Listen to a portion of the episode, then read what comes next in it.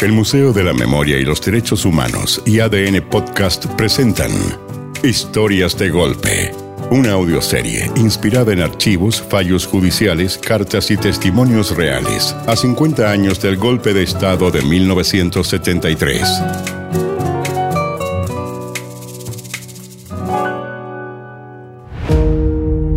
El capítulo de hoy. La venda en los ojos.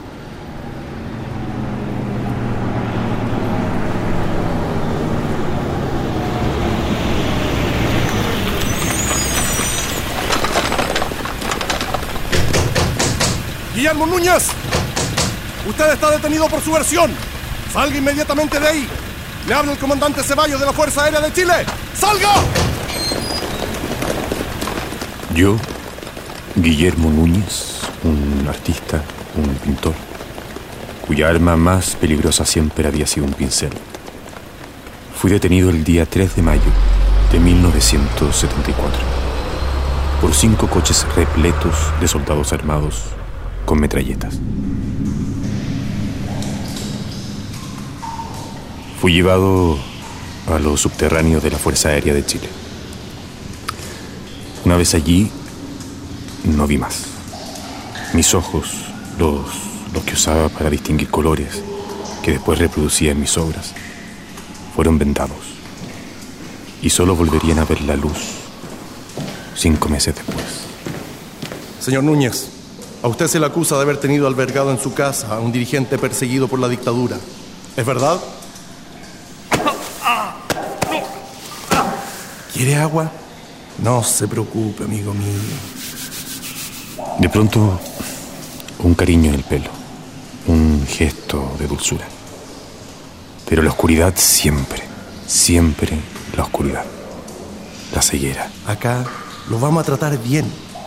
Si se porta bien, sí.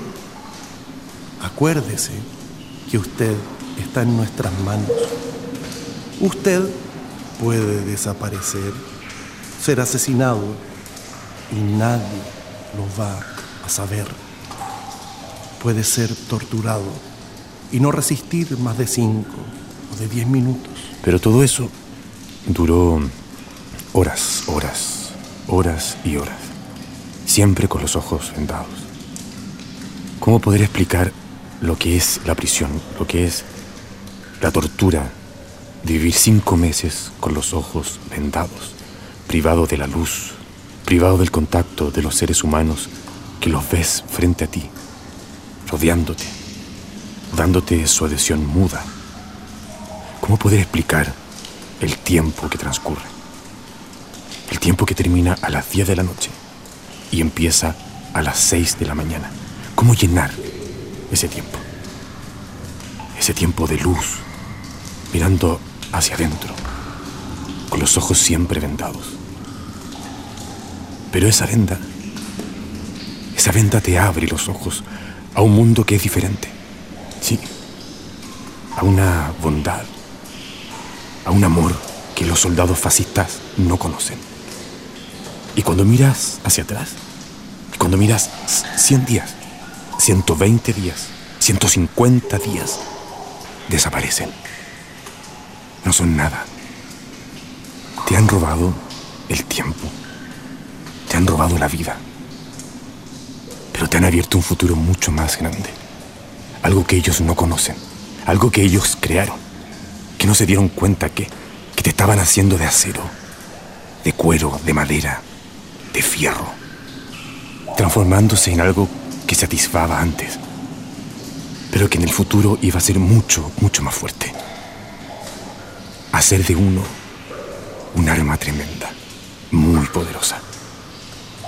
Porque allí habíamos conocido, junto a los demás, solo con las voces, sin vernos, una solidaridad que antes sí sentíamos, pero que allí se había afirmado de una manera para siempre, constante, sólida, increíble, que nadie más podrá destruir, que nadie más podrá destrozar, porque nos pertenecía a nosotros. Habíamos tomado de la mano de los demás, cuando en un momento determinado podíamos cambiar una pequeña palabra, es decir, el, nombre nuestro, El decir quiénes éramos, de a dónde veníamos, qué habíamos hecho, por qué estábamos ahí. Núñez, usted viene con nosotros. Hora de salir. Anda con suerte hoy día. Me voy para la casa. Apúrese antes que me arrepienta. Ya, ya, ya, ya. Despídase. Compañeros, Sí, Núñez. compañeros, nos veremos un día en una alameda llena, llena de banderas. Así será, compañero. El día 9 de octubre de 1974 salí de ese infierno y pude volver a ver todo, ya sin ninguna venda tapándome los ojos. Y rápidamente comencé a trabajar en la preparación de cuatro exposiciones, que serían el reflejo de los días vividos sin luz, sin sol, vendado. Hablaría allí, en esas exposiciones, del hombre encarcelado, alienado, obligado a atravesar espejos sin fin, a mirar solo hacia adentro. Hablaría de la patria torturada y la sangre en las calles. Todo eso tenía que reflejarse en cuatro exposiciones. Grabados, objetos, esculturas, pinturas. Solamente la primera de estas exposiciones pudo realizarse. Eh, amigos, amigos, amigas, gracias. Muchas gracias por, por venir a la inauguración de esta exposición. Bueno, como, como pueden ver, eh, yo traté de buscar objetos corrientes. Sí, que objetos que no constituyen en sí una obra de arte. Busqué, jaula de pájaros, corbatas, parrillas, la Violeta Parra o la Yoconda sonriendo para siempre, buscando un modo oblicuo, ¿no? Un modo, modo oblicuo de hablar de la libertad. Es una manera de, de decirle a la Junta que aún, aún estamos vivos. La Junta Militar vio una injuria en una corbata anudada al revés. En la jaula, la libertad encadenada, el aire prisionero, los presos numerados, los muertos en las calles. Toda la cultura de un pueblo amordazada. Ellos han visto todo esto, porque han convertido a la patria en una inmensa jaula y por eso cerraron la exposición mientras hablaban de libertad y de respeto a las opiniones.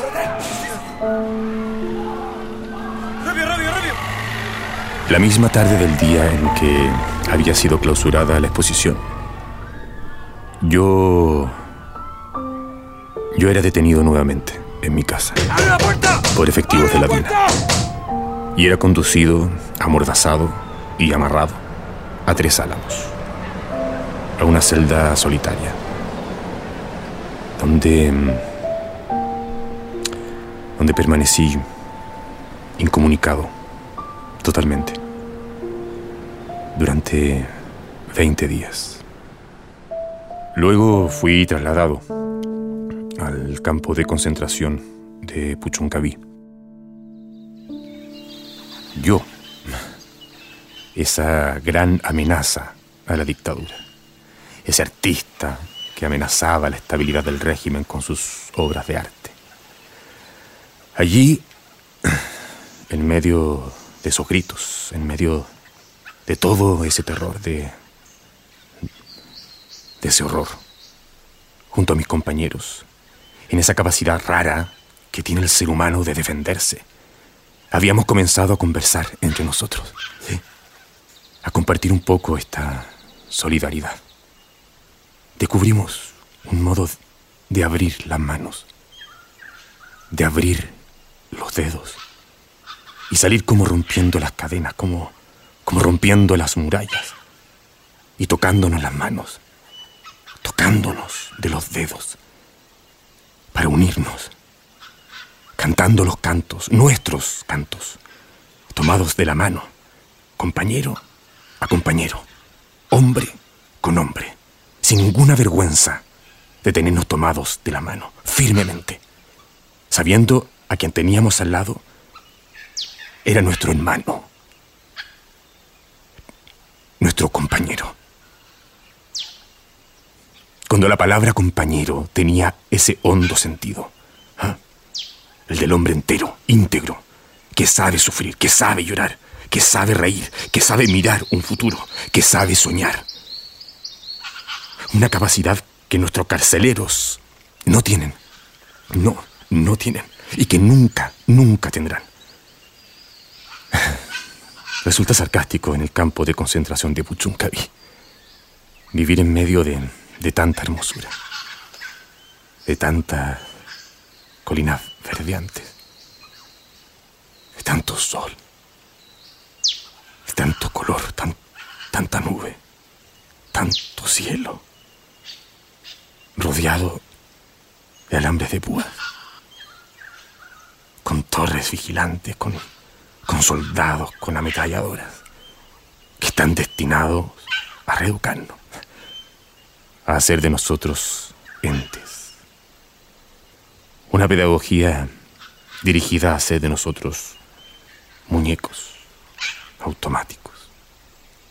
Cinco formaciones diarias, dos veces cantar el himno nacional, un himno nacional que nosotros amábamos y que allí se nos transformaba en un suplicio cotidiano.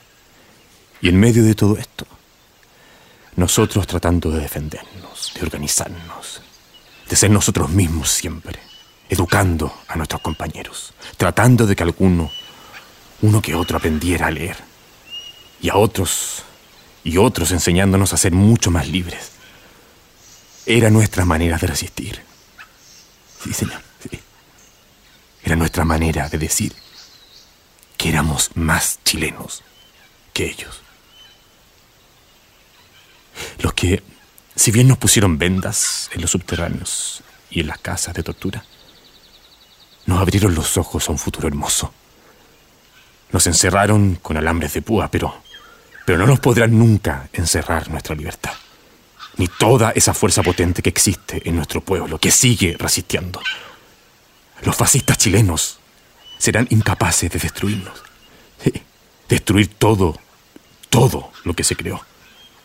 Era esa alegría, esa, esa certeza absoluta de que un día todos estos compañeros,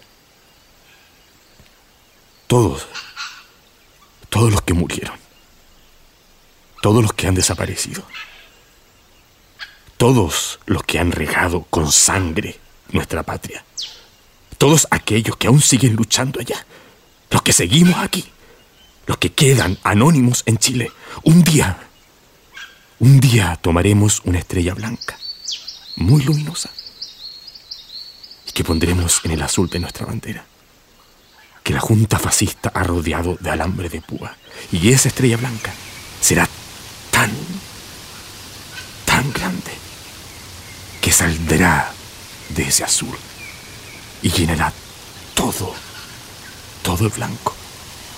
Y llenará todo, todo el rojo.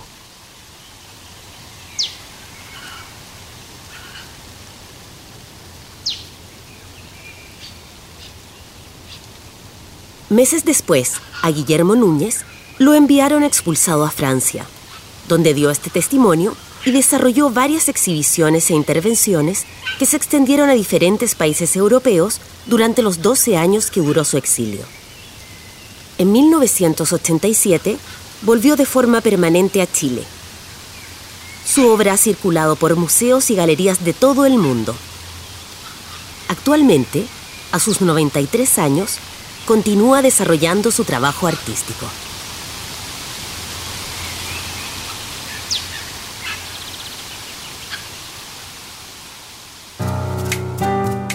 Este capítulo fue escrito por José Fonseca, dirigido por Francisca Bernardi y Braulio Martínez, con las actuaciones de Cristian Carvajal y Jaime Reyes. Edición de sonido Carlos Paul González.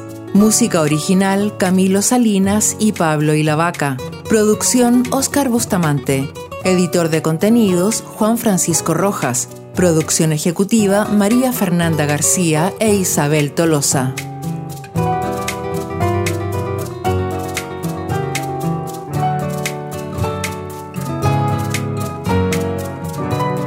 Historias de Golpe es un podcast producido por el Museo de la Memoria y los Derechos Humanos y ADN Podcast. Disponible en adn.cl, Podium Podcast y plataformas digitales como Spotify.